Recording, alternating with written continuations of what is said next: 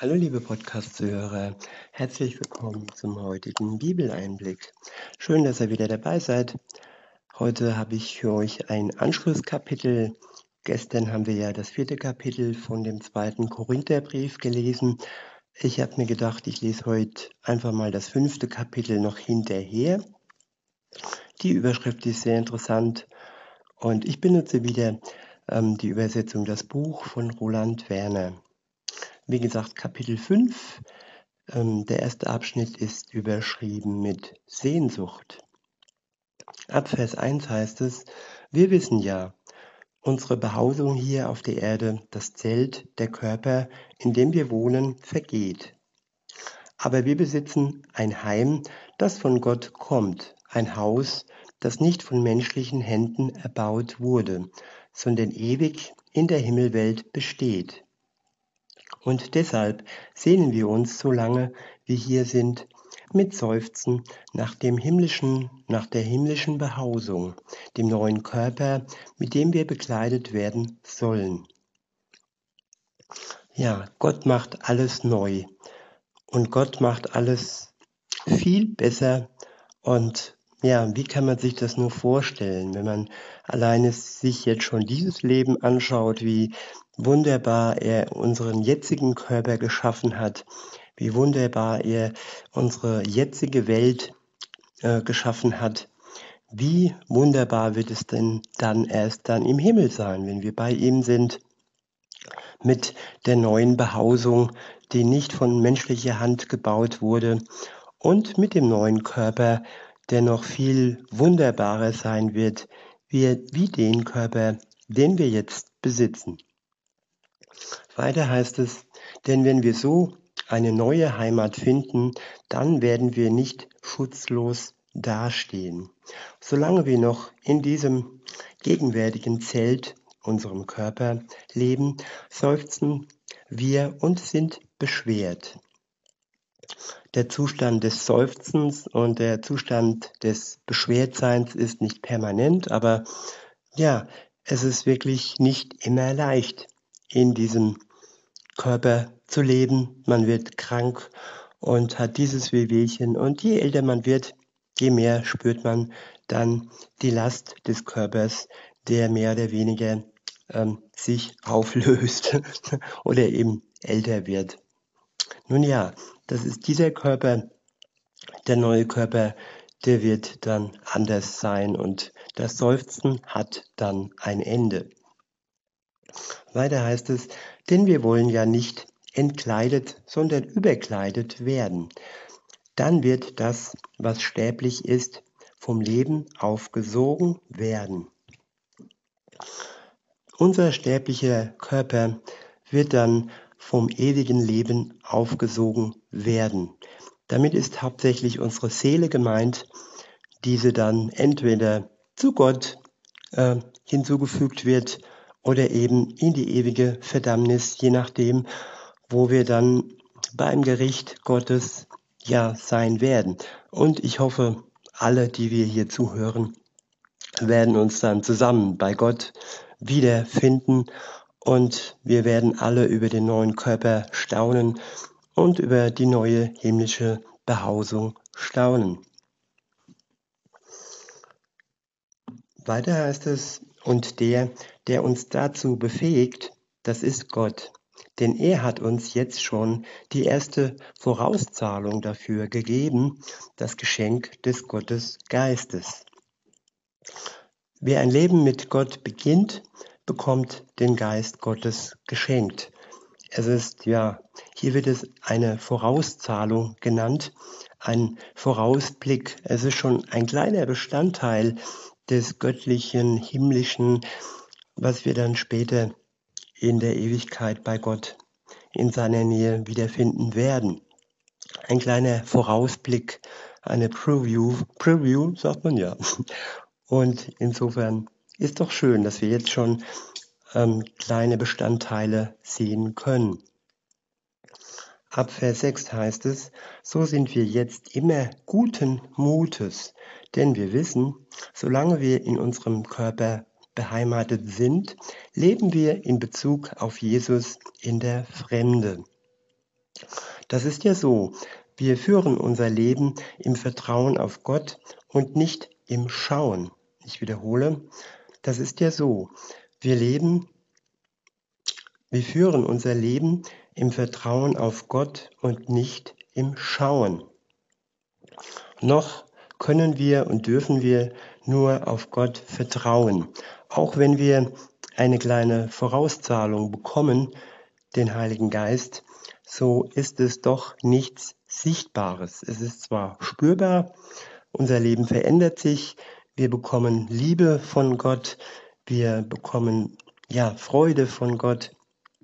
Es sind aber alles unsichtbare Dinge, die wir nicht anschauen, sondern darauf können wir nur vertrauen. Später dann, wenn Jesus wiederkommt und uns zu sich holt, dann werden wir schauen. Und wir werden staunen, da bin ich mir schon ganz sicher. Weiter heißt es, wir sind also voller Zuversicht und meinen, dass es besser ist, außerhalb des Körpers zu sein und bei Jesus, dem Herrn, in die wahre Heimat einzu, einzuziehen. Der nächste Abschnitt ist überschrieben mit Leben im Licht von Jesus. Deshalb setzen wir unsere Ehre da rein, ganz gleich, wo wir nun zu Hause sind oder nicht, ihm, Jesus, dem Herrn, mit unserem ganzen Leben zu gefallen. Denn wir alle werden einmal vor dem Richterstuhl des Messias erscheinen müssen. Dann wird jeder seinen Lohn bekommen für das, was er während seines irdischen Lebens getan hat. Ganz gleich, ob es etwas Gutes, in Klammer ein Leben mit Gott, war oder etwas Schlechtes, in Klammer ein Leben ohne Gott war. Ab Vers 11 heißt es, also, weil wir wissen, dass man Gott, dem Herrn, Ehrfurcht entgegenbringen muss, versuchen wir, die Menschen zu überzeugen. Doch dabei sind wir ganz durchsichtig vor Gott.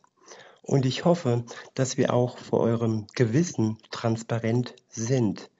Wir stellen uns nicht selbst in den Vordergrund, sondern geben euch einen Anlass dafür, dass ihr auf uns stolz sein könnt. Dann habt ihr etwas in der Hand gegenüber denen, die auf äußere Dinge stolz sind und nicht auf das Herz achten. Wenn wir dabei von Sinnen sind, sind wir das für Gott. Und wenn wir bei klarem Verstand sind, dann sind wir das für euch. Wenn wir dabei von Sinnen sind, oder wie kann man noch sagen, wenn wir dabei crazy, crazy vor Gott sind, dann sind wir das für Gott. Und wenn wir dabei bei klarem Verstand sind, dann sind wir es für euch. Ja, beides ist möglich. Man kann happy, man kann crazy für Gott sein und man kann aber auch bei klarem Verstand sein und all denen wirklich von Gott erzählen, die noch nicht von ihm gehört haben. Die nächste, der nächste Abschnitt ist überschrieben mit die Neuschöpfung. Ab Vers 14 heißt es, denn die Liebe des Messias hält uns auf der Spur. Wir kommen nämlich zu der Überzeugung, er ist für alle Menschen in den Tod gegangen und somit sind sie alle gestorben. Ich wiederhole, denn die Liebe des Messias hält uns auf der Spur. Wir kommen nämlich zu der Überzeugung, er ist für alle Menschen in den Tod gegangen und somit sind alle gestorben. Tja, das, was er tat, das tat er für alle. Er starb für alle und somit sind alle, zumindest all die, für den Tod gestorben. Also der Tod ist tot, sozusagen, weil Jesus den Tod besiegt hat. Weiter heißt es, und er ist für alle in den Tod gegangen, damit die, die leben, nicht mehr für sich selbst leben, sondern für ihn, der für sie gestorben und wieder auferweckt worden ist. Das hat zur Folge, dass wir von jetzt an niemanden mehr nach rein menschlichen Maßstäben beurteilen. Und selbst wenn wir den Messias früher nach menschlichen Maßstäben beurteilt haben, dann sehen wir ihn jetzt nicht mehr auf diese Weise an. Deshalb ist es so, wenn einer im Messias sein Leben gefunden hat, dann ist er selbst eine neue, eine neue Schöpfung. Die alte Wirklichkeit ist vorbei. Achtet darauf, etwas ganz Neues hat begonnen. Das ist wie in der Natur, wenn, wenn im Herbst die alten Blätter verwelken und sterben, dann machen sie Platz für etwas Neues, was dann im Frühjahr herauskommt. Und der Tod Jesu macht Platz für das neue Leben, für die Neuschöpfung in uns, die wir durch den Geist und durch seine Auferstehung, durch seine Kraft geschenkt bekommen. Die nächste Überschrift, die, der nächste Abschnitt ist überschrieben mit die Botschaft der Versöhnung. Ab Vers 18 heißt es, doch das alles kommt von Gott. Er hat uns durch den Messias mit sich selbst versöhnt und hat uns den Auftrag gegeben, für diese Versöhnung einzustehen. Darum geht es. Gott war im Messias und hat die gesamte Welt mit sich selbst versöhnt und hat ihnen ihre Übertretungen nicht angerechnet. Tja, wenn man davon ausgeht, dass Gott nicht nur der liebe Gott ist, sondern auch ein gerechter Gott ist, der ja das das Unheilige, das Sündhafte nicht ertragen kann, weil er selbst heilig und ohne Schuld ist, dann ist es doch eine ganz tolle Sache, dass er uns sündhafte Menschen, dass er für uns sündhafte Menschen einen Weg geschaffen hat, sich mit uns zu versöhnen. Und dieser Weg heißt Jesus Christus. Durch ihn haben wir den Zugang zu Gott.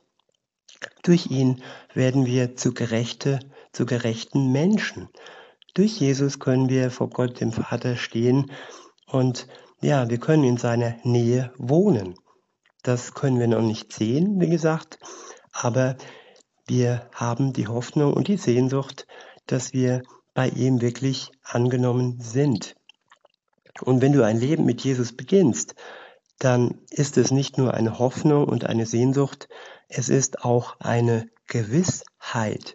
Diese Gewissheit schenkt dir der Heilige Geist und du bist dir dann sicher, wie ein kleines Kind, das das Urvertrauen hat, dass sein Vater ihn auffängt, wenn, wenn es sich fallen lässt. Du hast durch den Heiligen Geist dann das Urvertrauen in Gott, dass du mit ihm versöhnt bist.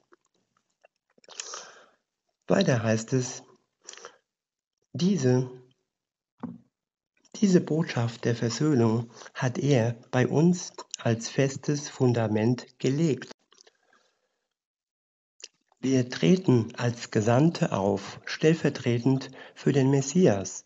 Er fordert sozusagen durch uns auf und wir bitten an der Stelle des Messias. Lasst euch mit Gott versöhnen. Ihn, der aus eigener Erfahrung keine Sünde kannte, den hat Gott zum Inbegriff der Sünde gemacht, so dass wir in ihm selbst zur Gerechtigkeit Gottes werden. Ich wiederhole, lasst euch mit Gott versöhnen. Ihn, der aus eigener Erfahrung keine Sünde kannte, den hat Gott zum Inbegriff der Sünde gemacht, so dass wir in ihm selbst zur Gerechtigkeit Gottes werden. Und in diesem Sinne möchte ich euch aufrufen und euch wirklich das Angebot und die Möglichkeit Gottes wirklich aufzeigen, dass ihr euch mit ihm versöhnen könnt. Nehmt dieses Geschenk an, kennt an, kennt eure Schuldhaftigkeit an und schaut auf eure, euer Leben, wie es bisher war, und bringt all eure Schuld unter das Kreuz und lasst euch von Jesus befreien. Lasst euch von Jesus erlösen und beginnt dann ein neues Leben mit Gott. In diesem Sinne wünsche ich euch noch einen schönen Tag und sag bis denne.